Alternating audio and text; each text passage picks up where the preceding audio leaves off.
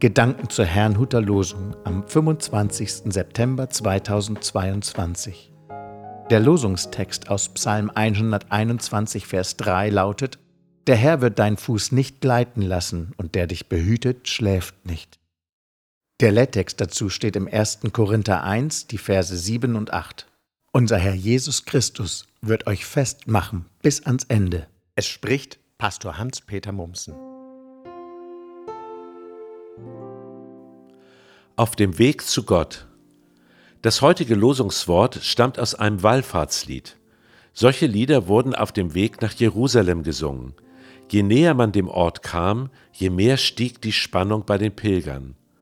Würde Gott ihnen begegnen, wenn sie in seine Nähe traten? In dieser Atmosphäre wurden dann Lieder gesungen, wie zum Beispiel Psalm 121. Er beginnt mit Ich hebe meine Augen auf zu den Bergen, Woher kommt mir Hilfe? Meine Hilfe kommt vom Herrn, der Himmel und Erde gemacht hat. Es folgt der Losungsvers.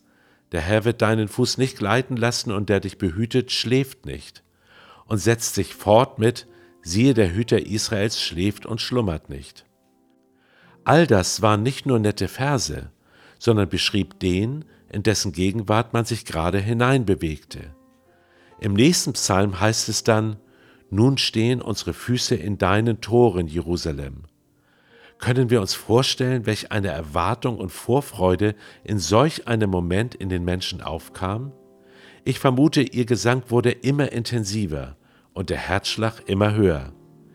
Gleich werden sie dem allmächtigen Gott begegnen, der sich zu ihnen stellt. Oder vielleicht nicht? Vielleicht war Gott ihnen ja gar nicht wohlgesonnen. Was dann?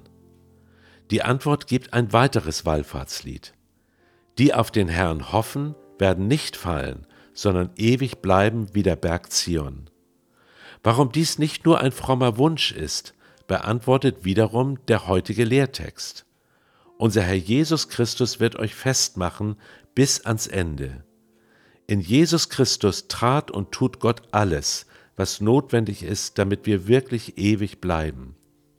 Er trug unsere Schuld, Deshalb müssen wir uns vor Gott nicht fürchten. Und er wirkt durch seinen Geist in uns, damit wir einmal untadelig vor Gott stehen können. Was bleibt noch zu sagen?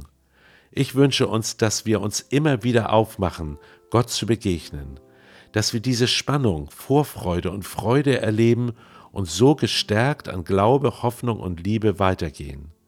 Vielleicht ja heute, an diesem Sonntag. Gott segne Sie.